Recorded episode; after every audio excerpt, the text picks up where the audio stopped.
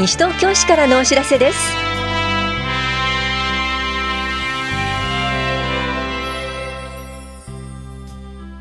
今日は休日診療を行っている当番の病院。住宅の省エネ対策による固定資産税の減額などについてお知らせします。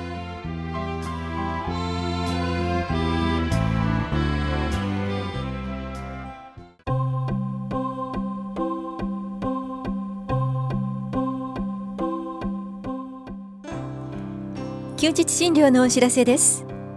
今日診療を行っている病院は忠比町4丁目の笹総合病院と東町6丁目の林内科クリニックそして中町1丁目休日診療所です。笹総合病院の診療時間は夜10時までで電話番号は461-1535 461-1535林内科クリニックの診療時間は夕方5時までで電話番号は423-0452 423-0452です休日診療所の診療時間は夜9時までで電話番号は424-3331 424-3331です受診の際は小児科など診療科目をお問い合わせの上お出かけください。歯科歯の診療は八木沢一丁目の笹岡歯科医院が行っています。受付時間は夕方4時までです。笹岡歯科医院の電話番号は461-5323 461-5323です。受診の際はお問い合わせの上お出かけください。また健康保険証と診察代をお持ちください。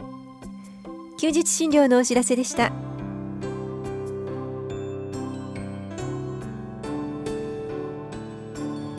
住宅の省エネ住宅改修に伴う固定資産税の減額についてお知らせします。一定の省エネ改修熱損失防止改修工事を行った場合改修工事が完了した年の翌年度分の固定資産税を3分の1減額します。ただし床面積120平方メートル相当部分までで都市計画税は含まれません。対象となるのは平成20年1月1日以前から市内にある住宅で賃貸住宅は除きます。減額を受けるには改修工事後3ヶ月以内に申告を行うこと。改修工事に要した費用の額が50万円以上であること。現在新築住宅軽減と耐震改修に伴う減額を受けていない建物であることが必要です。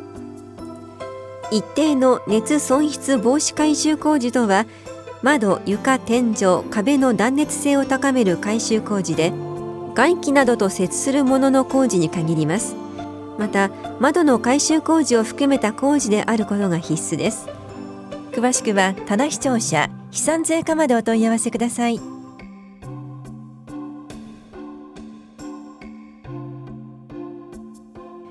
来年度の生きがい推進事業健康体操教室各種教室などのご案内冊子についてお知らせします。市内在住で60歳以上の方を対象に老人福祉センター福祉会館で実施している健康体操各種教室などの予定を記載した来年度の生きがい推進事業年間予定の冊子を下法やひばりが丘藤町新町の福祉会館と老人福祉センター住吉老人福祉センターと社会福祉協議会で配布しています。ぜひご覧ください。高齢者支援課からのお知らせでした。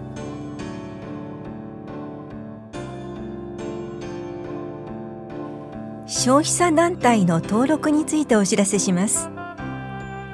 消費生活に関する消費者の自主的な学習活動を市内で行っている団体が消費者団体として登録すると消費者センター分会のグループ活動室を利用希望日の2ヶ月前の1日から予約できるなどのメリットがあります。登録団体以外の予約は1ヶ月前からです。現在登録している場合も更新の手続きが必要です。詳細は市のホームページまたは窓口でお配りしている案内をご覧ください。本屋庁舎共同コミュニティ課からのお知らせでした。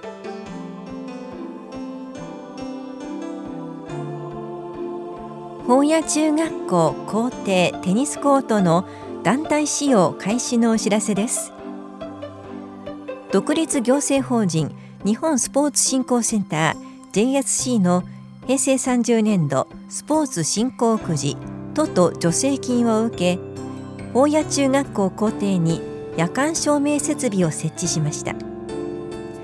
4月から学校教育に支障のない範囲で大谷中の校庭テニスコートを地域団体などに夜間開放します。使用料は2月15日号の広報西東京2面などをご確認ください。なお年度ごとに学校施設使用団体登録が必要です。本屋庁舎社会教育課からのお知らせでした。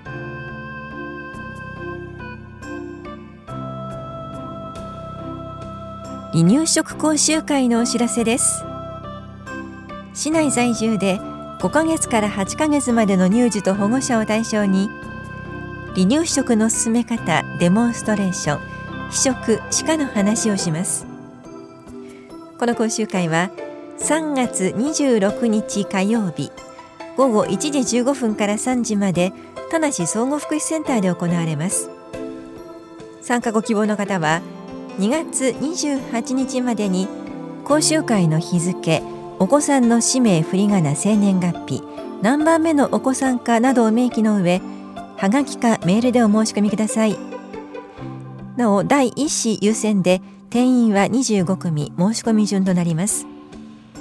お申し込みお問い合わせは市役所健康課離乳食講習会係までです。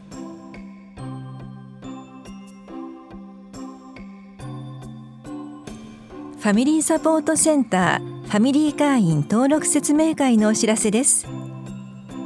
地域の中で子どもを預けたい方ファミリー会員と子どもを預かる方サポート会員からなる会員同士の相互援助活動を行っています。ファミリー会員に登録希望の方は説明会に出席してください。保育もあります。お越しの際は保護者の顔写真縦3センチ横2.5センチのものを1枚。印鑑。82円切手をお持ちください。3月は9日土曜日と19日火曜日。いずれも午前10時から正午まで住吉会館ルピナスで行われます。参加ご希望の方は前の日の夕方5時までに電話でお申し込みください。お申し込みお問い合わせはファミリーサポートセンター事務局までです。子ども家庭支援センターからのお知らせでした。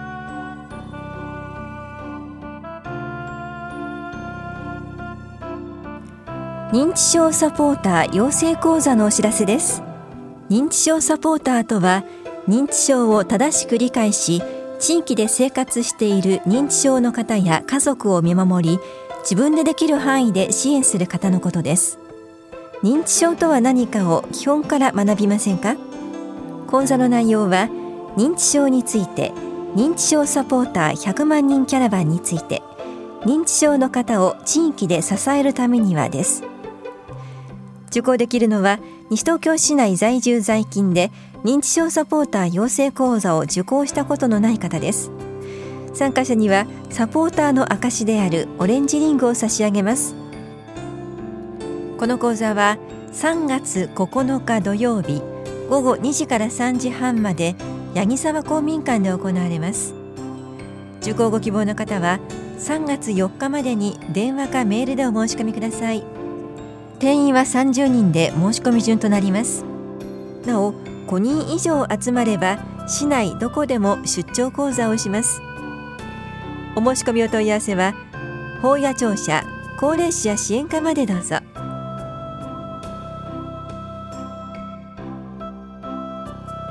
西東京市民会館跡地活用に関する事業提案アイデアなどの募集結果のお知らせです。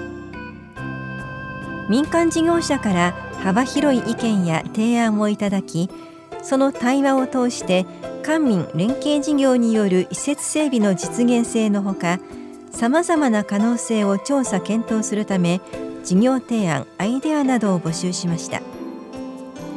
対話の前提条件は文化施設機能の確保と地域の活性化等に貢献できる利活用のアイデアです。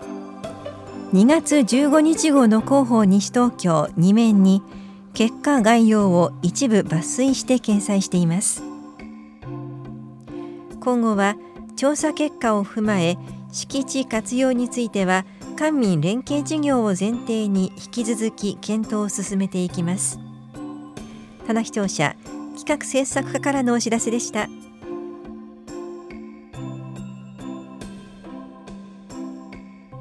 ゴミの出し方ワンポイント。市で収集できないものについてお知らせします。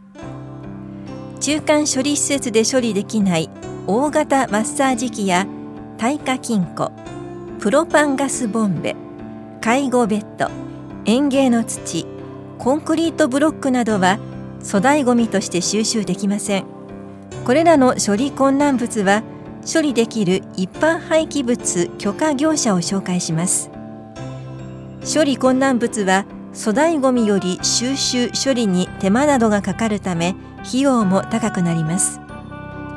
商品購入の際は西東京市の粗大ごみ処理の可否や処理費用などを事前に確認の上購入することをお勧めします。ゴミ減量推進課からのお知らせでした。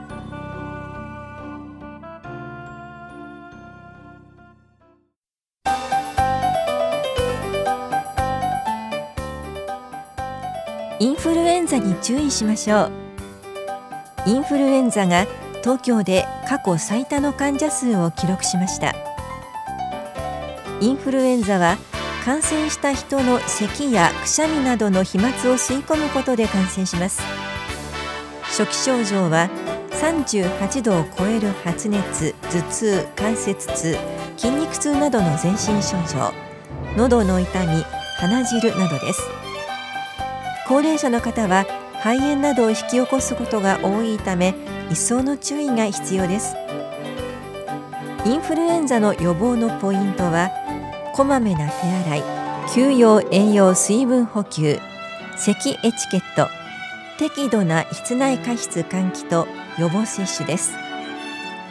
日常生活ではこれらのことに心がけインフルエンザにかからない感染を広げないための対策を実施しましょう。なお西東京市立小中学校のインフルエンザ用疾患による臨時休業学級学年学校閉鎖情報がある場合市のホームページに随時掲載します。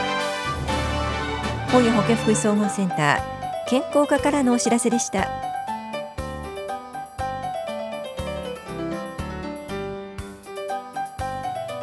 この番組では皆さんからのご意見をお待ちしています。FM 西東京西東京市からのお知らせ係までお寄せください。またお知らせについての詳しい内容は広報西東京や西東京市ウェブをご覧いただくか西東京市役所までお問い合わせください。